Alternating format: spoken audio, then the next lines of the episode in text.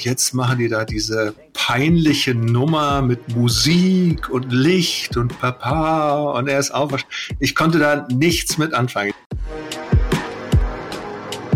Ich, wenn ich eine, eine wirkliche, wahrhaftige, reale Auferstehung eines toten Jesus glauben kann, dann kann ich auch alles andere glauben in der Bibel. Jemand, der behauptet, du kannst die Auferstehung nicht beweisen, aber gleichzeitig hergeht und beweisen will, dass es sie nicht gegeben haben kann, macht den gleichen methodischen Fehler. Der Verrat von einem Judas, die Verleugnung von einem Petrus, all solche Sachen.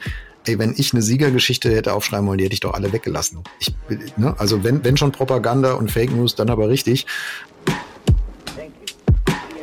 Glauben heißt ja nicht etwas für wahr halten, etwas für richtig halten, etwas historisch einordnen, sondern Glauben heißt ja Vertrauen und sich darauf einlassen, dass man ähnliche Erfahrungen heute machen kann. Mein Name ist Jörg Dechert. Uwe Mowski und ich sprechen heute über die Auferstehung von Jesus und die übernatürliche Dimension des christlichen Glaubens. Wie glaubwürdig sind die biblischen Berichte vom leeren Grab? Widersprechen Glaubenserfahrungen den Naturgesetzen? Und was bedeutet die Ostergeschichte für das Leben heute im 21. Jahrhundert?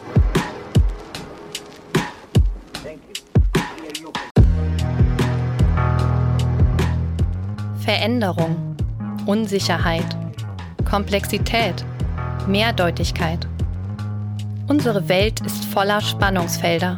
Mittendrin suchen Jörg Dechert und Uwe Heimowski nach einem Weg, leidenschaftlich zu glauben, differenziert zu denken und hoffnungsvoll zu leben. Dies ist ein Teil ihrer Suche. Willkommen bei Wegfinder. Jesus folgen in einer komplexen Welt.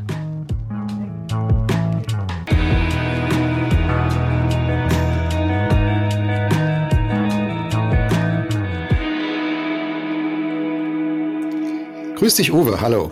Hallo Jörg, wir haben doch heute mal ein richtig klasse Thema, oder? Wir sprechen über Ostern. Dann erzähl du mir doch gleich mal, was ist denn dein Lieblingsfest? Jetzt sag nicht Weihnachten, weil meins ist nämlich Ostern.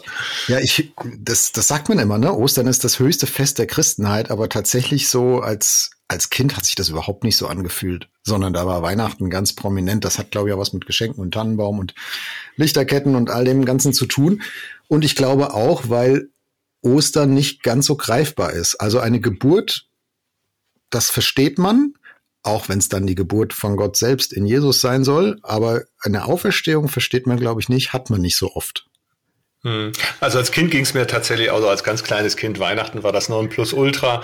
Ein bisschen nervig war, dass meine Mutter dann immer geheult hat und so. Und also dieses ganze sehr nostalgische, ja, Flüchtlingskind und Weihnachten stand dann immer alles so vor Augen.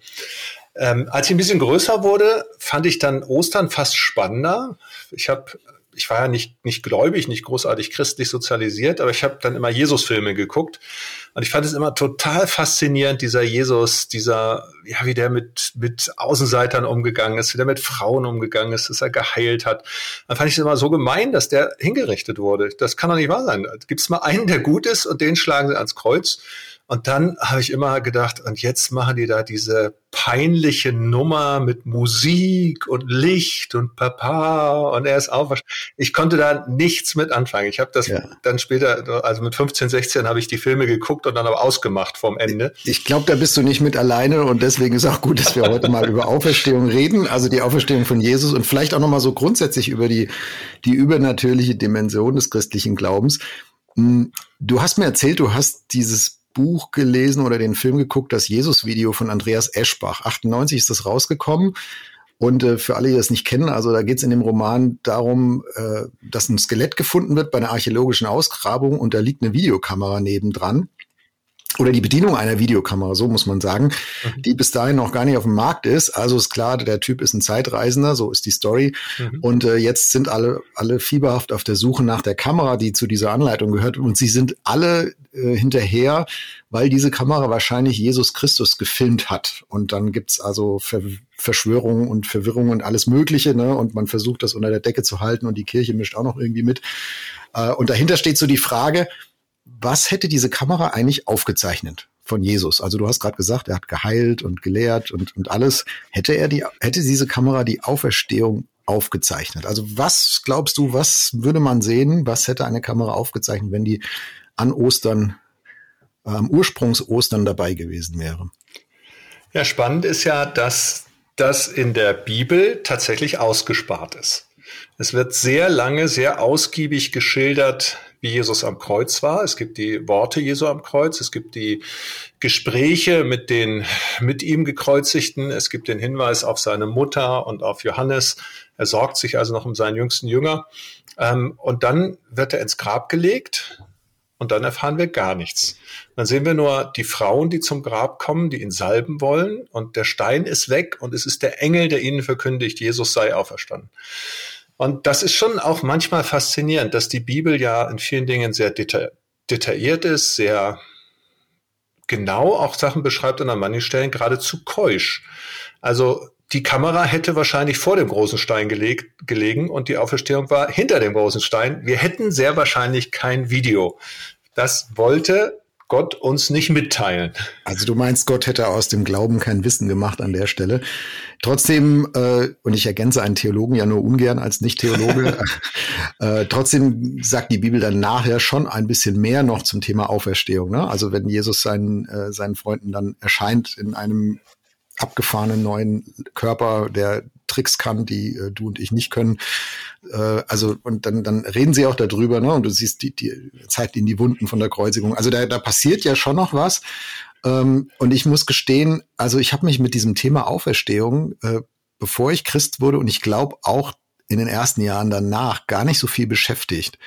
Also ich weiß noch, ich habe immer mit mit Wundern an sich ein Problem gehabt. Also äh, mir ist einmal in der Fußgängerzone so ein Typ begegnet, ähm, ich war damals noch total auf Kontra und der kam und hat gesagt, hier bei mir in der WG ist eine Glühbirne kaputt gegangen und dann habe ich gebetet und dann ging die auf einmal wieder. Also so wollte er mich begeistern für den christlichen Glauben. Mich hat er damit abgeturnt, weil ich gesagt habe, mein lieber Freund, also da hätte ich jetzt mal eine andere Birne reingeschraubt, das hätte es auch getan, anstatt zu beten. Also ich war da so ein bisschen auf Krawall gebürstet, bin ich manchmal heute auch noch, muss ich gestehen. Aber diese, diese übernatürliche Dimension, ich finde die, also da, damit habe ich mich eher beschäftigt, aber wenn ich so drüber nachdenke, konzentriert die sich doch eigentlich in der Auferstehung. Also wenn ich die, wenn ich, wenn ich eine, eine wirkliche, wahrhaftige, reale Auferstehung eines toten Jesus glauben kann, dann kann ich auch alles andere glauben in der Bibel. Von, von irgendwelchen Fluten und Fischen und sonst irgendwas. Da, das ist doch so der, der Punkt, ja, da steht und kippt alles dran. Ja, Oder? ich bin ja über die Jahre auch ein totaler Osterfan geworden. Also das hat sich ja verändert zu dieser Teenie-Zeit. Und ich gehe da auch gleich noch drauf ein. Ich glaube, was dich stört, ist, dass das Übernatürliche dann so natürlich gemacht wird. Äh, und genau das finde ich ja auch mit diesem, was ich meine, so keusch, wie die Bibel damit umgeht. Wenn ich das Übernatürliche nehme und daraus einen Beweis konstruiere, siehst du, man muss an Gott glauben, dann bin ich letztlich wieder im, im Natürlichen. Dann bin ich dabei, sag eins und eins ist zwei, das kann ich mathematisch nachweisen. Äh, ich habe eine kaputte Glühbirne zum Glühen gebetet, also muss es Gott geben. Dann bin ich vermeintlich auf der Ebene des Übernatürlichen, aber tatsächlich hole ich das Übernatürliche in meine Verfügbarkeit und in meine Beweisbarkeit. Also das, was da versucht wird, ist letztlich genau das Gegenteil von dem, was tatsächlich wahr ist. Tatsächlich wahr ist, wenn es einen Schöpfergott gibt, der die ganze Welt geschaffen hat, und sie in diese Situation gebracht hat, in der wir sind, dann ist es überhaupt kein Problem, dass der dafür sorgen kann, dass eine Jungfrau schwanger wird, dann ist es kein Problem, dass der gleiche Schöpfer Gott einen Gestorbenen zum zweiten Mal Leben schenken kann, wiedererwecken kann. Das ist Auferstehung. Das ist eigentlich alles gar nicht logisch, gar nicht mehr so ganz kompliziert. Wenn ich von der Schöpfung ausgehe, von der Auferstehung. Dazwischen ist alles andere gar nicht mehr so kompliziert. Das Faszinierende aber eigentlich ist, wenn es diesen Auferstandenen denn tatsächlich gibt, und er wirklich den Heiligen Geist in diese Welt gesandt hat und er nicht nur zur Rechten Gottes sitzt und zuguckt, was wir hier machen, dann ist es möglich, dass Gott in diese Welt hineingreift, dass er wirkt, dass er nicht nur zuschaut. Und das passiert ja immer wieder. Das ist nur eben nicht verfügbar. Aber das ist natürlich völlig faszinierend, dass das möglich ist. Ja, also gehen wir nochmal, wir kommen nachher, glaube ich, auch noch über auf die Auswirkungen von Ostern und von der Auferstehung auf dein und mein Leben. Äh, Im Jetzt und Hier, im 21. Jahrhundert, ob das überhaupt irgendwie einen Unterschied macht, das würde mich sehr interessieren, dass mhm. wir da, darüber weiter reden. Ähm, aber gehen wir nochmal zurück zu dem Event an sich. Also du hast gesagt, es ist ein übernatürliches Geschehen, äh, und wir können es nicht in die Natürlichkeit hineinziehen, in dem Sinn, dass wir es verfügbar machen, bis ins Letzte erklärbar machen, ähm, steuerbar sowieso nicht machen. Ähm, und trotzdem ist es ja ein historisches Event. Also ich finde, da, da trifft in der Auferstehung von Jesus, glaube ich zumindest, trifft die, die Historizität, also die, die Geschichtlichkeit, das, ähm, da, da ist etwas wirklich passiert, trifft auf ein übernatürliches Geschehen, auf etwas, was wir nicht verfügen können, auf etwas, was Gott locker kann. Du weißt ja, ich bin Physiker. Ne? Physiker äh, entziffern äh, Naturgesetze und finden es in der Regel auch ganz gut, dass die sich nicht ständig ändern. Und äh, bin ich, ich glaube, wir leben auch alle davon, dass Gott nicht alle drei Minuten an den Naturgesetzen rumschraubt. Aber es ist für mich auch klar, Naturgesetze beschreiben, was wir vorfinden, wie Dinge normalerweise sind und normalerweise laufen und üblicherweise laufen. Und üblicherweise heißt in 99,9999 Prozent der Fälle. Ne? Du guckst, der Stein, den ich loslasse, er fällt immer nach unten. Und dann kommst du auf die Idee, da könnte sowas wie eine Schwerkraft geben und dann kann man die messen und beschreiben und eine Formel dahinter packen und verstehen, wie die vielleicht entsteht und, und Wechselwirkung hat und so. Das, damit kann ich aber nicht beweisen, dass Steine niemals nach oben fallen können. Das könnte theoretisch schon als historisches Event mal passieren, aber ich habe dafür keine Sprache, ich habe keine Erklärung, ich habe keine Formel. Ich kann es nicht ausschließen, aber was ich sagen kann als Physiker ist, normalerweise passiert das nicht. Und äh, das ist in der Theologie ja auch passiert. Ne? Rudolf Bultmann, äh, habe ich mal gelernt, er hat gesagt, hier ein toter Leichnam, er steht nicht auf, sinngemäß. Äh, also das mit der Auferstehung, ob das historisch war oder nicht, das spielt doch eigentlich überhaupt keine Rolle. Äh, das ist fürs Christentum gar nicht wichtig. Würdest du das auch so sehen, dass das gar nicht ja, wichtig also ist? Also Bultmann ist ja einen Schritt weitergegangen. Er hat gesagt, Christus ist nicht in die Historie aufgestanden, sondern ins Kyrigma.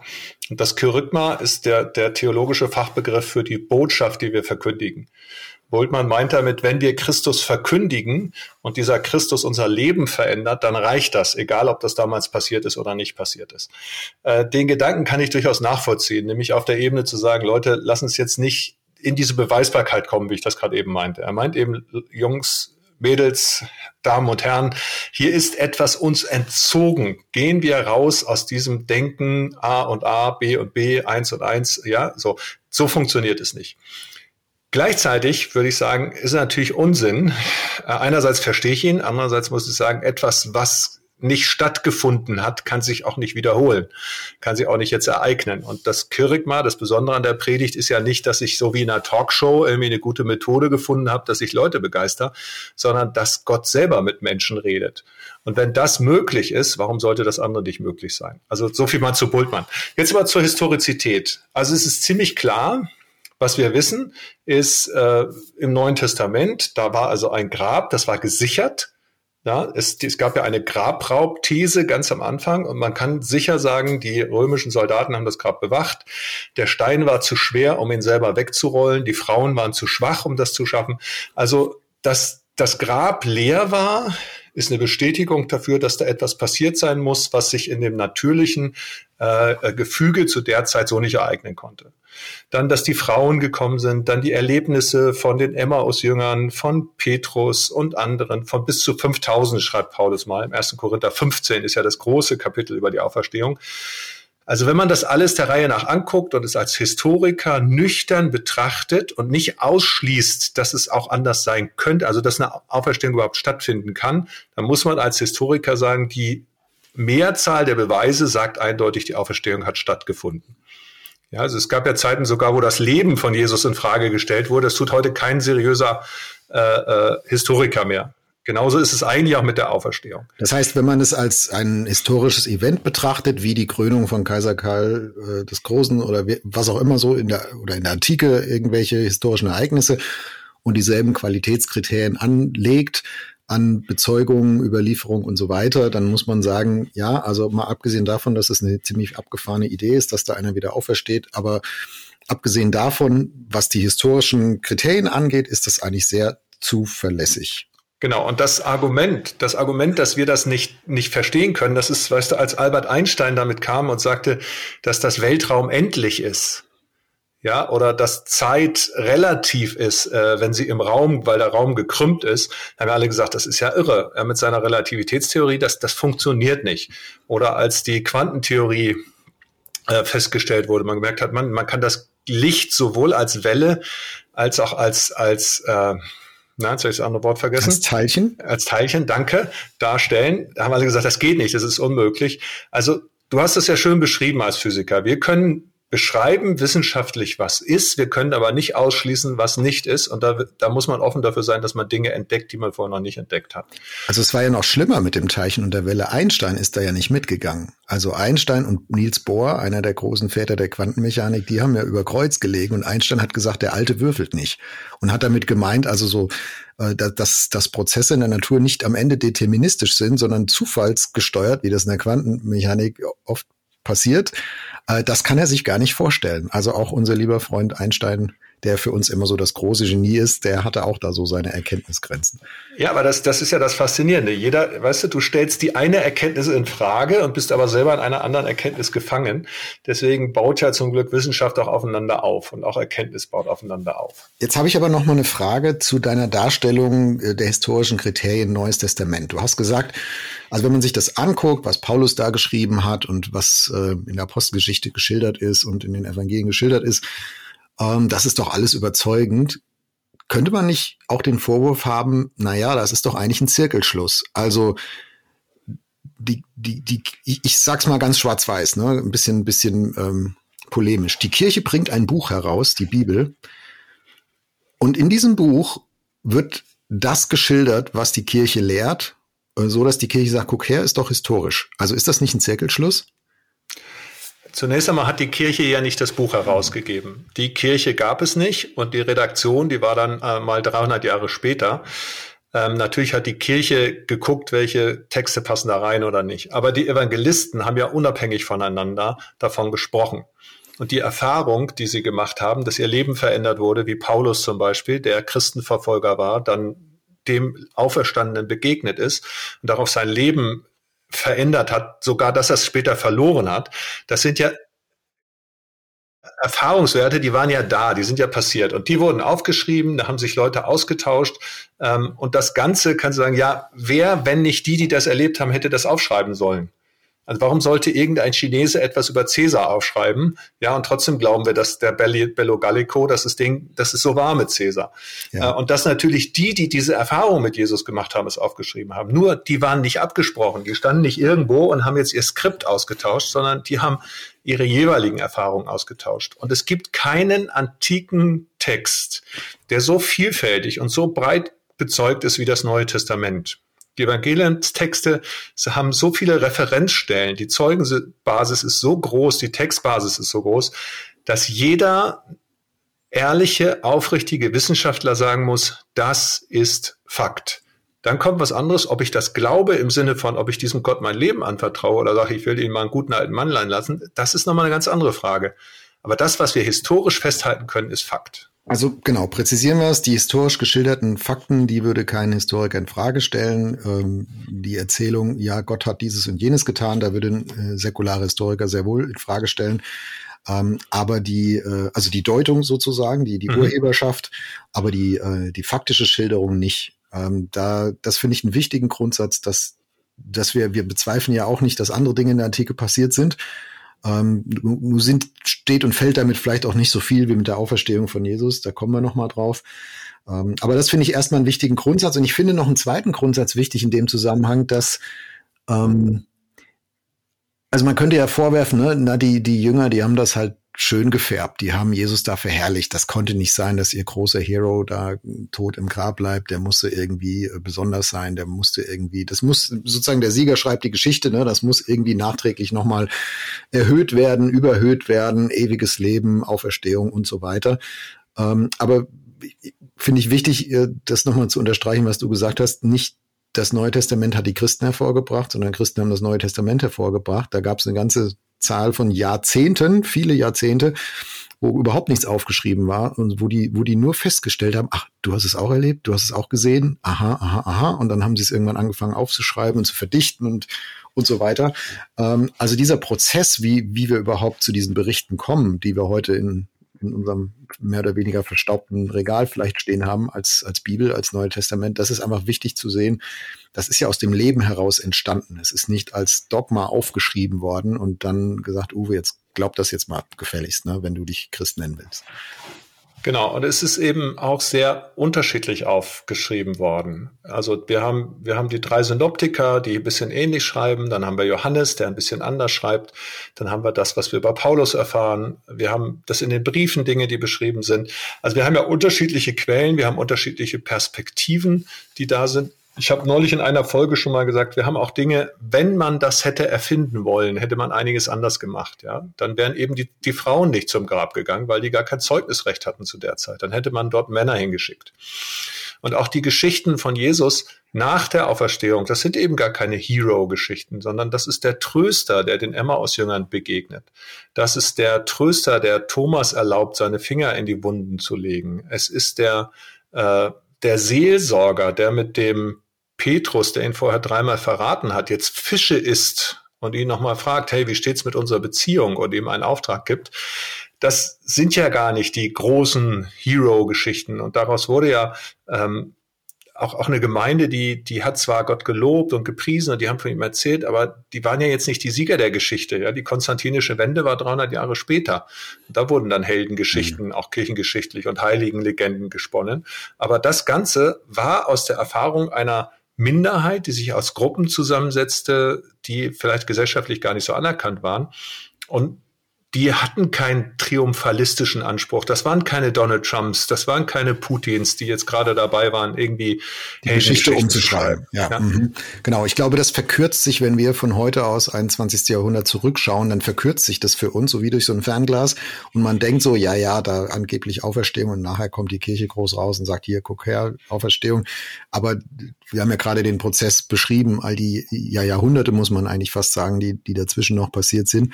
Ich finde, es fängt schon im Evangelium selber an. Ich glaube, es ist, das weißt du besser als ich, ich glaube, es ist Markus Evangelium mit dem sogenannten unechten Markus-Schluss, ähm, wo, wo es dann heißt, ne, Jesus bei der, bei der Himmelfahrt, die, die Jünger guckten ihm nach, äh, wie er also in Gottes Wirklichkeit aufgenommen wird und alle, die an ihn glaubten, viele aber zweifelten, steht da. Und dann hat man irgendwann gesagt, na, das ist aber jetzt ein komisches Ende. da, da müssen wir noch mal ein bisschen was da dranhängen, was wir aus den anderen Evangelien hängen, äh, haben, damit wir das, äh, damit wir das gescheit kommunizieren können und, und erzählen können. Also da ist der Zweifel so prominent, äh, auch die, der Verrat von einem Judas, die Verleugnung von einem Petrus, all solche Sachen. Ey, wenn ich eine Siegergeschichte hätte aufschreiben wollen, die hätte ich doch alle weggelassen. Ich, ne, also wenn, wenn schon Propaganda und Fake News, dann aber richtig. Und äh, das ist aber alles mit drin und das gibt mir schon das Gefühl, wenn ich das lese und eine gewisse Sicherheit, Gewissheit auch. Ähm, und das und in der, in der Zeit, in der Antike, wo, wo Geschichtsschreibung nicht äh, nach Präzision ging, sondern nach ganz anderen äh, Grundsätzen, mhm. oh, das, das ist schon relativ wahrscheinlich, dass das wirklich so gewesen ist. Genau. Und die Erfahrung, die dann damit kommt, und das ist vielleicht das Besondere noch, ähm, es ist ja sehr viel Erfahrung auch geschildert. Und das sind individuelle Erfahrungen. Daraus dann später ein Glaubensbekenntnis zu machen, apostolisches Bekenntnis, äh, Glaubenssätze, das war ja nicht der Ursprung, sondern der Ursprung war, da waren Menschen und die haben eine Erfahrung gemacht. Und diese Erfahrung war eben, und das ist das Faszinierende, durchdrungen von Glaube und Zweifel. Also nehmen wir die Geschichte nochmal der Reihe nach. Da hast du den Thomas. Ja, der, der Jesus erscheint den Jüngern, Thomas ist nicht anwesend und kommt dann dazu und sagt, also Leute, ich glaube euch das nicht. Ihr könnt mir erzählen, was ihr wollt. Ihr verarscht mich doch. Entweder ich lege meine Finger in seine Wunden oder ich glaube es nicht. Ich glaube, ich wäre auch so gewesen damals. Ja, ich wahrscheinlich auch.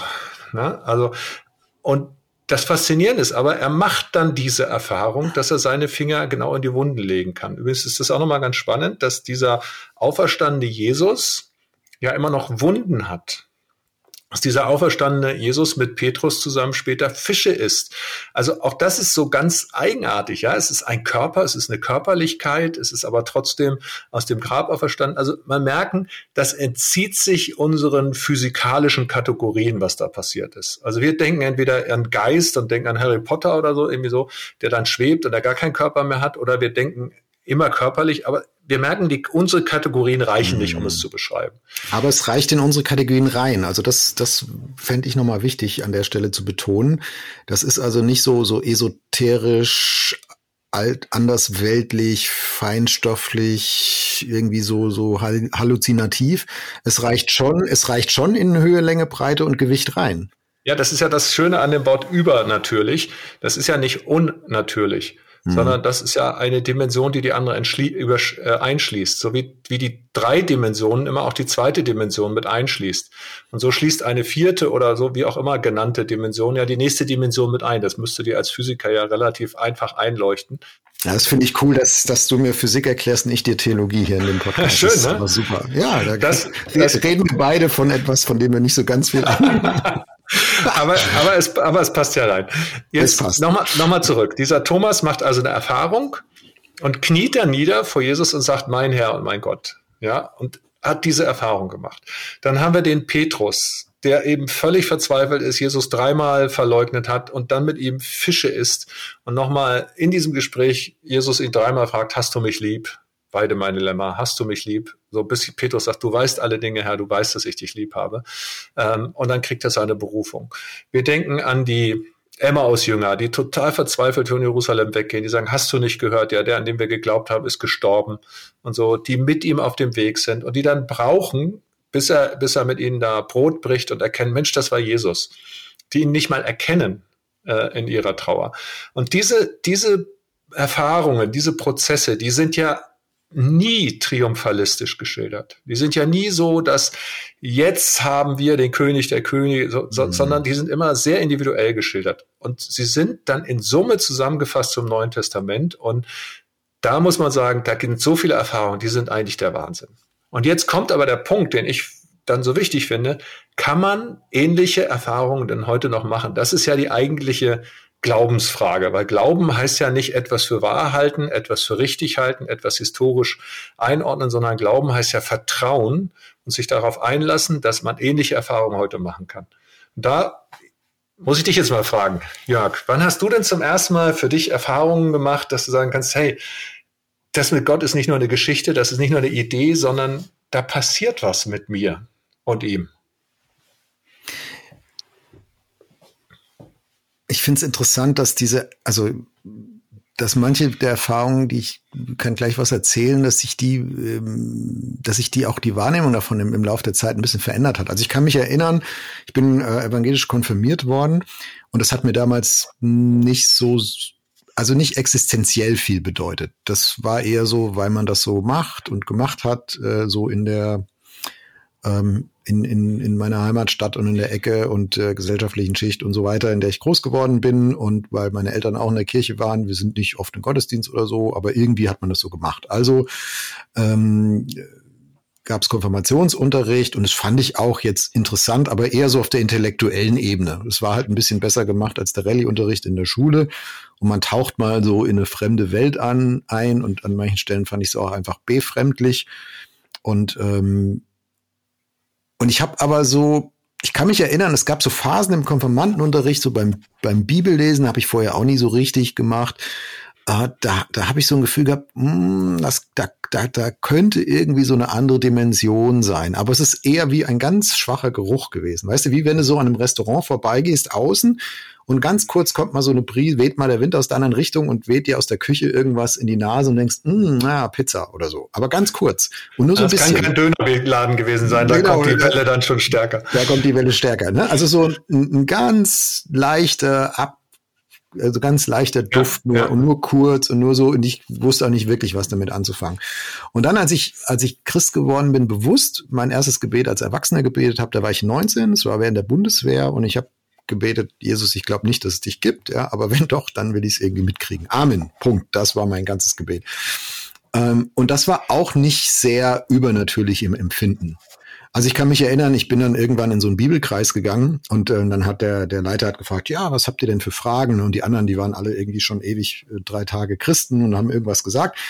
Alles ganz schlau. Und ich habe gesagt, also ich glaube nicht, dass, ich verstehe das nicht mit der Sünde, was ihr da immer wollt. Also ich weiß nicht, ob ich eine hab, aber ähm, kenne ich nicht. Und der Teufel wird mich auch mal interessieren, ob es den wirklich gibt. Und also ich, ja, also lauter so so Basic-Fragen. Und äh, ich habe gemerkt, ja, als alter rationaler Mensch, der ich war und immer noch auch großteils bin.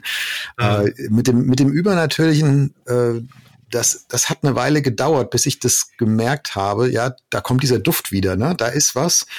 Ähm, ich, ich spule mal ein paar Jahre vor, äh, weil ich, mhm. das ist vielleicht so ein, so ein besonders ähm, übernatürliches Erlebnis gewesen. Und ich weiß, dass die in sich keine Beweiskraft haben, haben wir vorhin schon drüber gesprochen.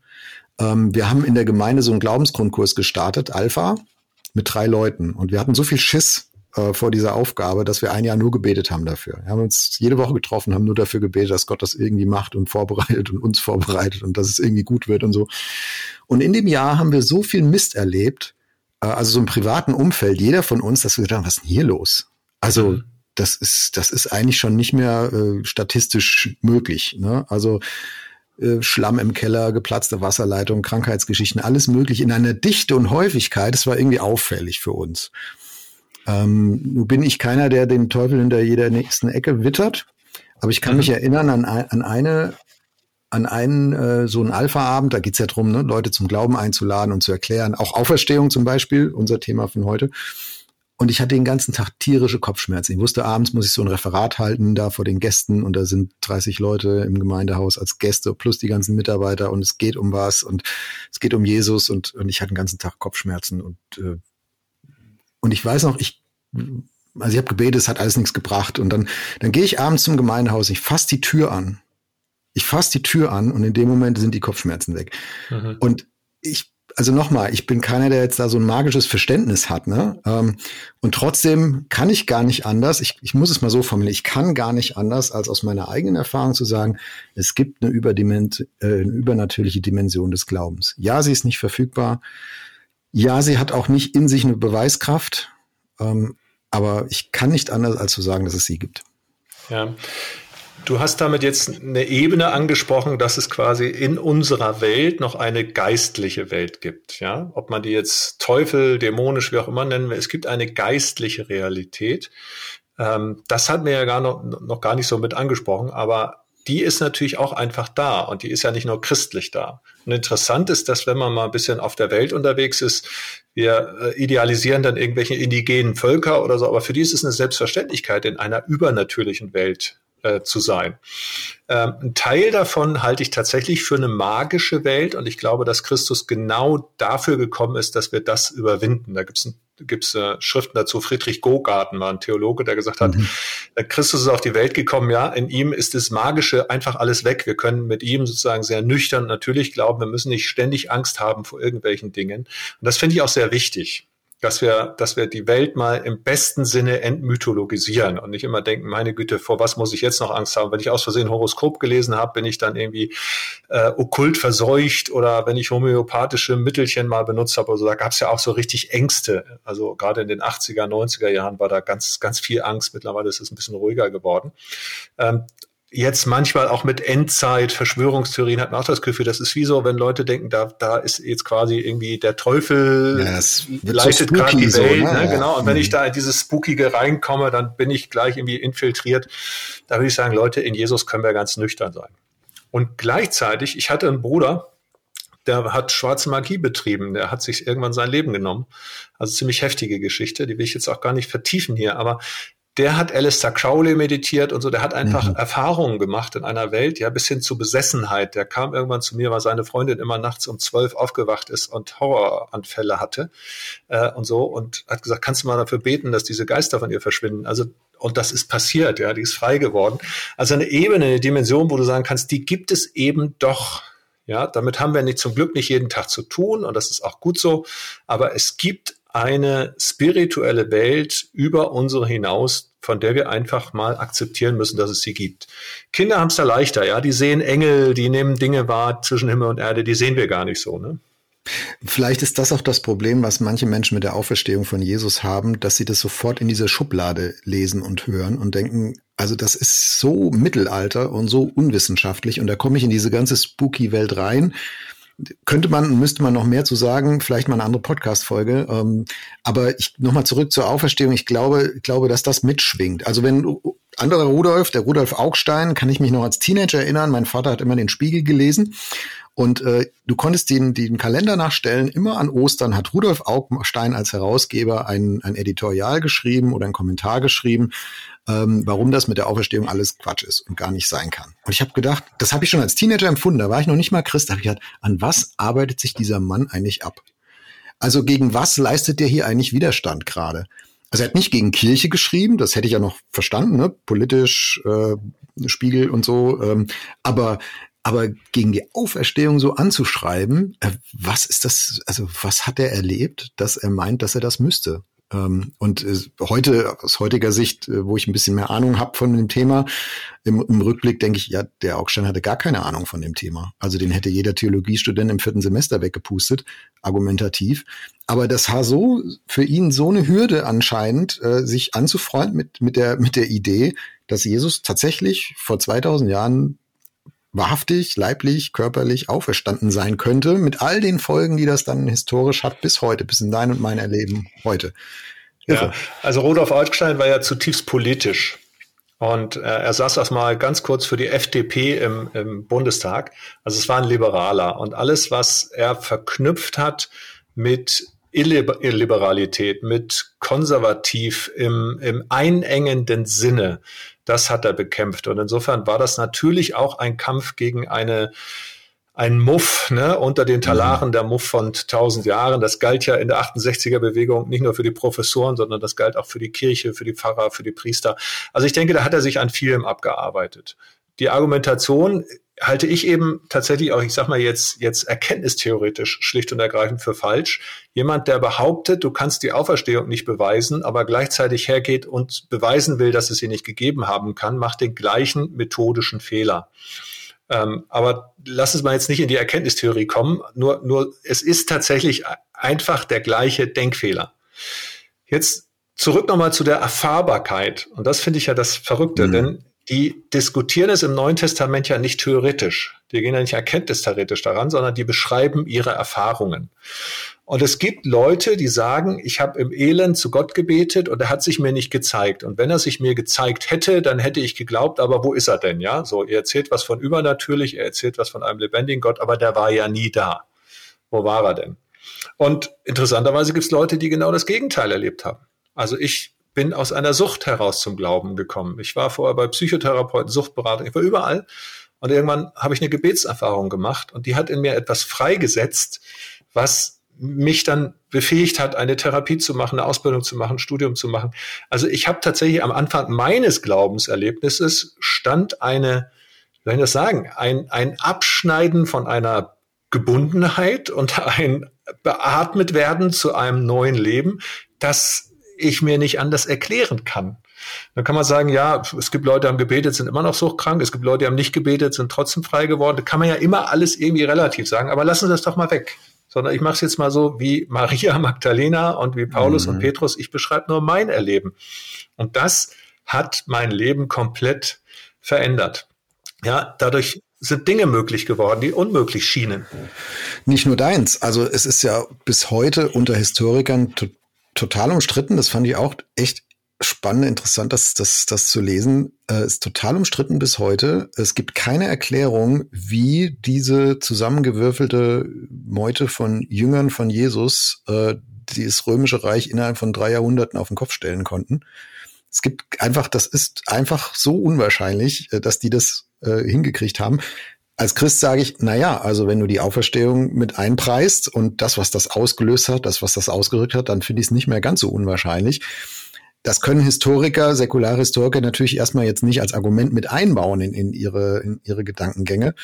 Ähm, und ich habe gelernt, also wenn man das eben nicht mit einbauen kann, äh, weil es keine wissenschaftliche Kategorie ist, weil es nicht das Übliche beschreibt, äh, sondern übernatürlich ist, dann, dann sind die da aufgeschmissen. Also dann geht es tatsächlich nicht, nicht ist nicht erklärbar. Genau, und es ist in, in, also ich sag mal, man darf jetzt auch nicht in den Fehler fallen und sagen, äh, das Ganze ist jetzt nur passiert, weil die irgendwie Wunder getan haben, weil da übernatürliche Sachen passiert sind. Sondern zwei Aspekte dabei sind total wichtig. Der eine ist, und das gilt bis heute, wenn du verfolgte Christen triffst in Afghanistan, im Jemen, in wo auch immer, dann sind da Leute, die sagen, und wenn ich für meinen Glauben sterben muss, dann weiß ich, dass ich ewig leben werde. So wie Christus gestorben ist und auferstanden ist, das ist meine Hoffnung und Zuversicht. Also die haben sich auch damals schon gegen Widerstände durchgesetzt, weil sie wissen, mit dem Tod ist nicht alles aus. So wie Christus auferstanden ist, werde ich ewig leben. Das war die Dynamik, die Hoffnung, das Tolle, das Großartige. Und deswegen konnten die einfach auch sagen, Leute, ihr könnt uns verfolgen, wie ihr wollt. Wir werden uns schützen, wir gehen in die kommen, wir machen Geheimzeichen, Ichtus und alles Mögliche. Wir sind ja nicht blöd. Wir gehen ja nicht mit Absicht in den Tod singen. Aber wenn es dazu kommt, haben wir eine Hoffnung. Und das Zweite, wenn das wahr ist, dass dieser Auferstandene der Regisseur ist, weil er ja lebt, dann erklärt das auch nochmal eine ganze Menge, weil dann ist das, dann ist nicht unsere kirchenleitende Strategie das Entscheidende, sondern dann ist er der Entscheidende.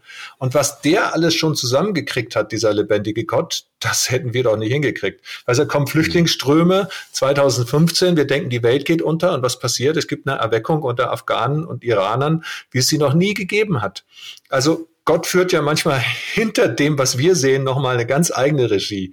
Und das finde ich schon auch ziemlich faszinierend. Leider sagen dann manche Christen trotzdem, da geht die Welt unter, wenn die Flüchtlinge kommen, aber das ist eine andere Frage für einen anderen Andere Podcast. Frage, anderes Thema. Äh, ärger, ärgerlich genug. Müssen wir aufpassen, dass ich mich da nicht aufrege. über nee, genau. Ich will dich jetzt auch gar nicht anpieksen, aber ich möchte mal auf das zurück, was du gesagt hast mit der Hoffnung. Also Hoffnung über den Tod hinaus und und da ist etwas jetzt und hier in unserem Leben, weil Jesus auferstanden ist, was echt den Unterschied macht.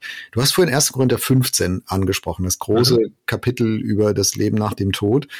Ähm, ich habe den Vers hier rausgezogen, dass Paulus schreibt, wenn die Toten nicht auferstehen, dann lasst uns essen und trinken, denn morgen sind wir tot. Also damit zitiert er ein Sprichwort der damaligen Zeit. Mhm. Und äh, er, er erklärt damit die Auferstehung zum Herz des christlichen Glaubens, zum Kern, zum Fokus, zum Brennglas, wo er sagt, daran entscheidet sich alles. Wenn Jesus nicht auferstanden ist und dann stehen auch die Toten nicht mehr, dann gibt es keine Auferstehung von den Toten. Und wenn es die nicht gibt, dann ist unser ganzes Leben auf die biologischen Lebensjahre von 0 bis heute 80, 83, 85, wie auch immer, äh, begrenzt. Und dann muss der ganze Sinn, muss auch in dieser Zeitspanne geschaffen und geschöpft werden. Und dann lass uns essen und trinken, denn morgen sind wir tot. Dann geht's nur um das Hier und Jetzt. Und da formuliert er, finde ich, was Auferstehung heute für, für uns heute auch im 21. Jahrhundert bedeutet und das macht, das lese ich jetzt nicht vor, aber das, das ist ja sein, seine Argumentation in 1. Korinther 15 sagt, nun ist Jesus aber auferstanden und damit dreht sich das Ganze rum und er sagt, und deswegen sind wir nicht morgen tot, sondern wir leben, wir haben eine ewige Hoffnung und deswegen geht es um mehr als Essen und Trinken. Und das ist die Dynamik, die, die, glaube ich, in den ersten Jahrhunderten da freigesetzt worden ist und die auch heute Menschen erleben, bis hin zu den verfolgten Christen, hast es ja gerade beschrieben.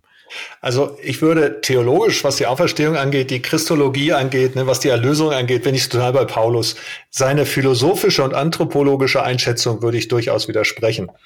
Äh, ich denke nicht, dass man, wenn man den Auferstandenen nicht hat, einfach nur fressen und saufen sollte, äh, weil das haben die Hedonisten gesagt. Aber es gab auch Leute wie Seneca, die haben gesagt, wenn du dir was Gutes tun willst, dann lebst du maßvoll, ja, dann hältst du Maß und Mitte.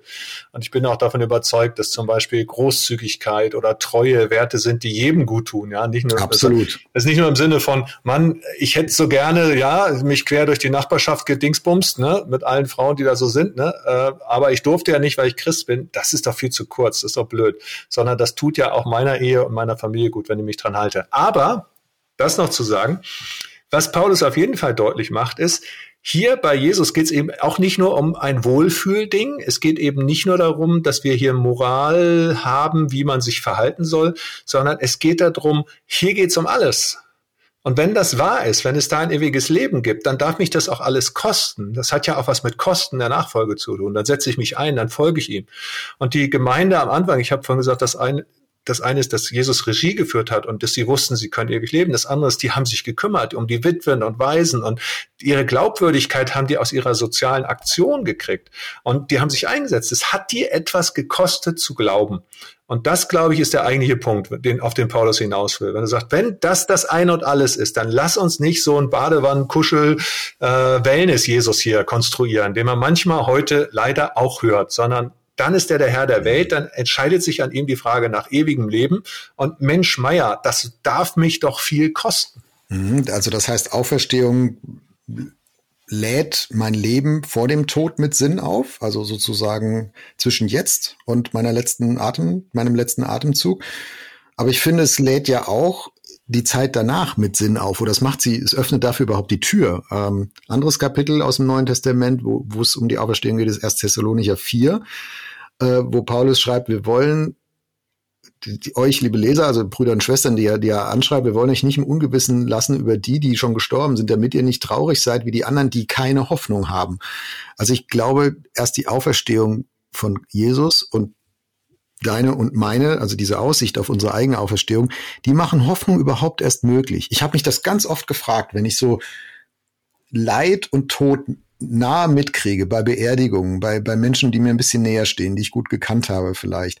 Wie halt, wie hältst du das aus, wenn du nicht über, von der Auferstehung weißt? Also wie hältst du das aus, wenn du nicht wenn du nicht die Perspektive haben kannst, Mensch, Jesus ist auferstanden und diese Person und ich auch, wenn wir ihm vertrauen, ey, wir werden Anteil daran haben. Wir werden das auch erleben. Ich war vor zwei Wochen auf einer Beerdigung, unser ältestes äh, Gemeindemitglied.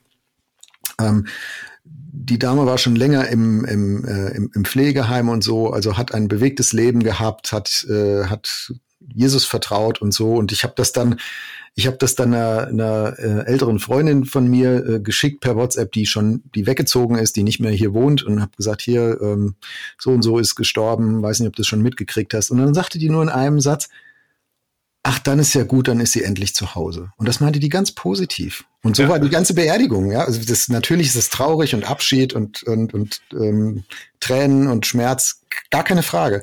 Und gleichzeitig war da so eine, so eine Ebene drin, dass die Leute immer wieder diesen Gedanken hatten, ja, jetzt ist sie daheim, das ist gut so. Also wir freuen uns, wir, es tut uns leid, aber wir freuen uns für sie und wir freuen uns auch drauf oder, oder können wissen, dass wir irgendwann sie auch wiedersehen werden, weil diese Auferstehung da ist und die steht und fällt mit der Auferstehung von Jesus. Also da finde ich nochmal, ja. als Hoffnungszeiger in die Zukunft ist Auferstehung ähm, ein unverzichtbarer auch da ist ein unverzichtbarer Kern im christlichen Glauben.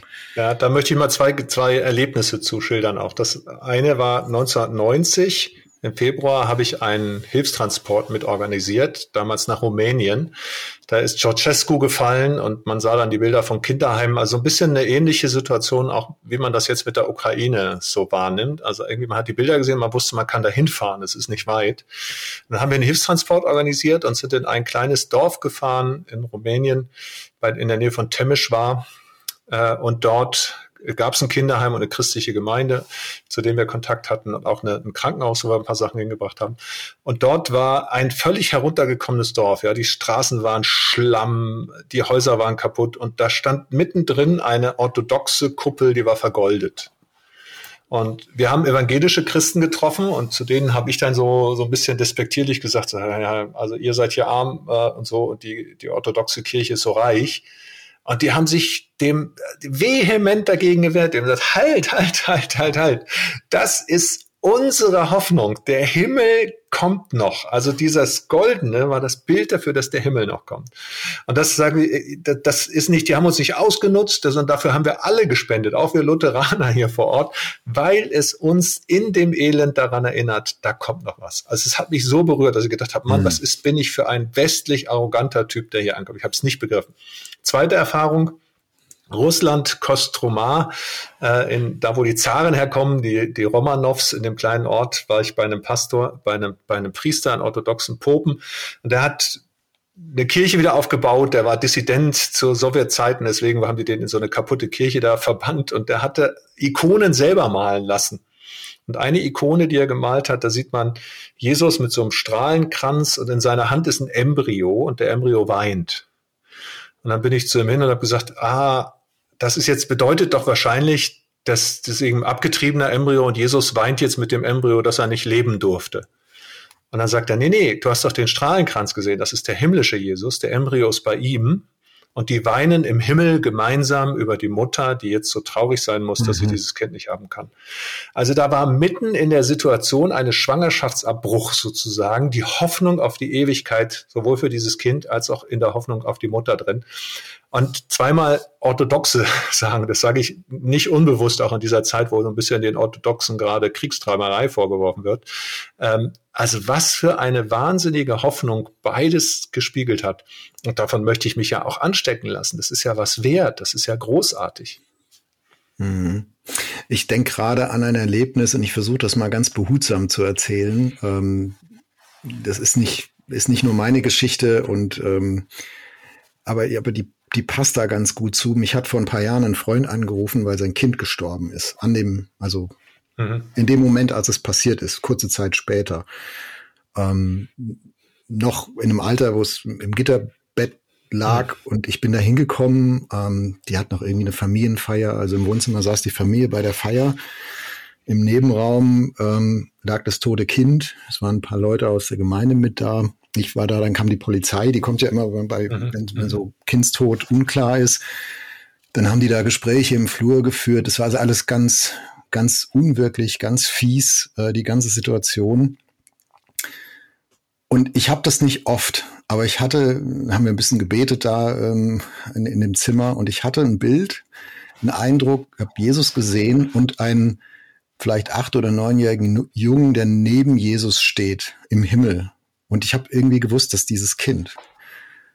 Und äh, also ne, mhm. sozusagen später, das ist die Zukunft dieses Kindes ja, und ja. sie beginnt jetzt. Also sie, sie hat, es ist jetzt ein ganz, ganz schlimmer Verlust mit allem Dramatischen und, und da sind wir alle auch Teil davon. Also ich ja nur ein bisschen als jemand, der da einfach nur dazugekommen ist, ähm, die Eltern natürlich sehr viel mehr und so. Aber da ist eine, eine Auferstehungsdimension mit drin und eine, eine Hoffnung, eine Zukunft drin, die ist so ganz kurz für mich aufgeblitzt. Und ich kann dir das nicht beweisen und ich kann das, ich, aber, aber es war irgendwie sehr klar. Und, ähm, und das ist so ein bisschen, das kommt jetzt hoch bei mir, wenn du das von der Ikone erzählst oder von diesem, von mhm. diesem Bild erzählst. Und das ist, das ist doch das, was Christen glauben können. Und das ist das, finde ich, was an Auferstehung von Jesus auch anfängt und, und dranhängt. Also, deswegen fällt's, würde es mir total schwer fallen, die, die Auferstehung von Jesus irgendwie auszublenden und zu sagen, das brauchst du nicht, wenn du kannst auch so Christ sein, ja, du musst jetzt nicht irgendwie äh, denken können oder glauben können. Also das, das ist einfach so miteinander verbunden. Ja. Ich krieg das gar nicht auseinander. Nein, ich, ich auch nicht und ich will es auch gar nicht auseinanderkriegen. Also wir haben darüber gesprochen, dass das Ganze historisch belegbar ist. Wir haben darüber gesprochen, ähm, wie glaubwürdig die Berichte sind. Wir haben darüber gesprochen, dass es auch äh, physikalisch gar nicht auszuschließen ist. Wir haben darüber gesprochen, dass es eine erkenntnistheoretische Sache ist. Wir haben über ganz vieles geredet, aber es hat vor allen Dingen wirklich eben auch diese Dimension, da sind wir nochmal bei Rudolf Bultmann, es ist Teil unseres Kehrrückmaß, unserer Verkündigung, dass der lebendige Gott wirklich lebt. Und wenn ich das wissen kann, wenn ich weiß, der Herr ist auferstanden, er ist wahrhaftig auferstanden, das gibt mir doch eine Kraft, eine Freude, eine Zuversicht, das gibt mir eine Hoffnung, ähm, von so einem Kind, ne, gerade eben. Natürlich sind die Eltern fix und fertig. Ich habe als Pastor auch das öfter erlebt, dass Kinder gestorben waren und musste sie beerdigen. Die Familien sind total im Eimer. Und gleichzeitig hast du diese Hoffnung, dieses Leben. Das ist doch, ich finde das gewaltig. Und die Bibel kennt ja beides. Jesus ist gestorben, die Hoffnung war kaputt, die Frauen waren verzweifelt, die Jünger sind zurückgelaufen, die wussten nicht, wie es weitergeht. Die Bibel verschweigt ja nicht diese Momente des Sterbens, des Todes, des Verzweifeltseins, des Zweifelns, des Nicht-Weiterwissens. Und genau da hinein kommt die Hoffnung. Und wir sind manchmal so, dass wir uns denken, weil wir das Elend der Welt sehen, sagen wir lieber nichts über die Hoffnung, damit wir das Elend irgendwie nicht, nicht beschönigen oder so. Aber mhm. genau jetzt, dort muss man es doch sagen, mhm. muss man es doch hoffen. Ja, wir wollen halt keine Jenseitsvertröstung betreiben, äh, was ja auch nicht immer gut gelaufen ist in der Kirchengeschichte. Aber aber ich habe den Eindruck, das Pendel ist viel zu weit in diese Richtung geschlagen. Wir sind so diesseitig geworden, äh, oft in unserem Denken schon. Äh, und weil wir, weil wir eben diese, den, dem, uns dem Vorwurf nicht aussetzen wollen, Jenseitsverdrüssung, dass wir das fast schon ausblenden, was eigentlich Kraftquelle sein müsste und kann. Und dann holen wir es uns aber über Reinkarnation oder sonst was wieder rein, dass wir doch irgendwie eine Ewigkeitshoffnung konstruieren aus einer anderen Religion. Mhm. Also, weißt du, von meinem auferstandenen Herrn soll ich verschämt reden und dann aber alles andere irgendwie mir über Waldorfpädagogik doch wieder anlesen. Nö. Dafür bin ich einfach viel zu gerne Christ und viel zu gerne mit diesem Jesus unterwegs. Uwe, was, letzte Frage von mir an dich heute. Was würdest du jemandem empfehlen, der sagt oder die sagt, also ja, Jesus finde ich schon irgendwie interessant. Ähm, vielleicht bin ich auch Christ, weiß ich noch nicht. Aber das mit der Auferstehung, boah, das fällt mir echt schwer. Also jetzt kommt Ostern und ich weiß, da geht's irgendwie um Auferstehung damals in, in das leere Grab und alles, aber oh, ich weiß nicht, ich tue mich da schwer. Also ich habe ja, mein Lieblingsjünger ist ja tatsächlich Thomas. Ähm, und ich bin von meinem Wesen her auch so jemand, ich, ich genieße es, dass Gott meine Zweifel und meine Fragen aushält. Und da gibt es genug.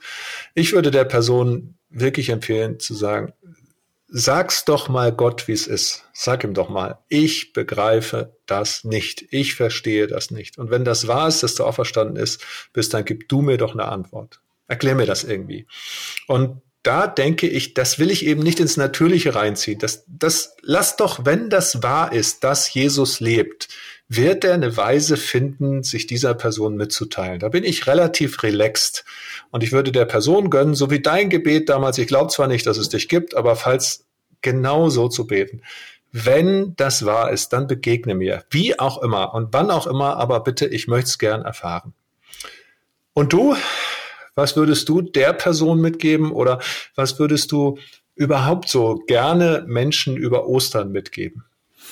Das haben wir gerade eigentlich in dieser ganzen Podcast-Folge jetzt 52 Minuten lang gemacht. Also ich, genau, ich würde, ich, vielleicht fasse ich es nochmal zusammen und das ist auch das, was ich jetzt mitnehme aus, aus unserer Folge. Ja. Ähm, bei der Auferstehung von Jesus geht es um ein historisches Event und gleichzeitig etwas Übernatürliches, etwas nicht Verfügbares. Es geht um etwas, was im Leben von Jesus passiert ist und was in dem Sinn Geschichte ist. Und es ist aber auch etwas, was jetzt passiert und in deinem und meinem Leben eine Realität entfaltet.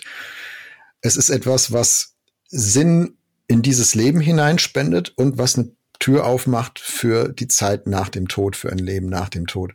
Und all diese drei Dinge, die ich jetzt genannt habe, diese drei Spannungsfelder, die sind zusammengebunden in, in diesem Geschehen, in diesem Moment, wo die Bibel, wie du sagst, sehr keusch ist. Und das nehme ich auch mit von heute, ist mir nochmal neu klar geworden, du das vorhin so beschrieben hast, wie wenig die Bibel eigentlich mit dem Mikroskop arbeitet aber wie viel sie mit einem Resonanzraum im Nachhinein dann arbeitet und wo wir merken, oh ja, da muss was passiert sein, sonst wäre all das nicht möglich. Mhm. Ja, das ist auch das, was, was mich so immer wieder fasziniert, ne? dass Auferstehung uns ja daran erinnert, Gott selber lebt. Und wenn das wahr ist, dann sitzt er im Regimente, dann hat er den Überblick. Und das ist manchmal führt es dazu, dass man denkt, ich verstehe es nicht, wenn du doch, ähm, wenn du doch da bist, dann tu doch mehr. Und gleichzeitig erinnert es mich daran, Mensch, es ist nicht verfügbar. Wie hat jemand mal so schön gesagt, was ist das Geheimnis des Glaubens? Es gibt einen Gott und ich bin es nicht. Und das ist vielleicht auch ganz gut so, dass du und ich das nicht sind. Uwe, vielen Dank fürs Gespräch. Ja, danke, Jörg. Es macht Spaß mit dir. Das war Wegfinder Jesus folgen in einer komplexen Welt. Was nimmst du mit aus dieser Folge? Welches Thema wünschst du dir für eine der nächsten Folgen? Gib uns gerne Feedback unter erf.de/slash Wegfinder. Auf Wiederhören bei der nächsten Folge von Wegfinder, ein Podcast von ERF, der Sinnsender. Mehr Podcasts von uns findest du unter erf.de/slash podcasts und natürlich bei Apple, Google und Spotify.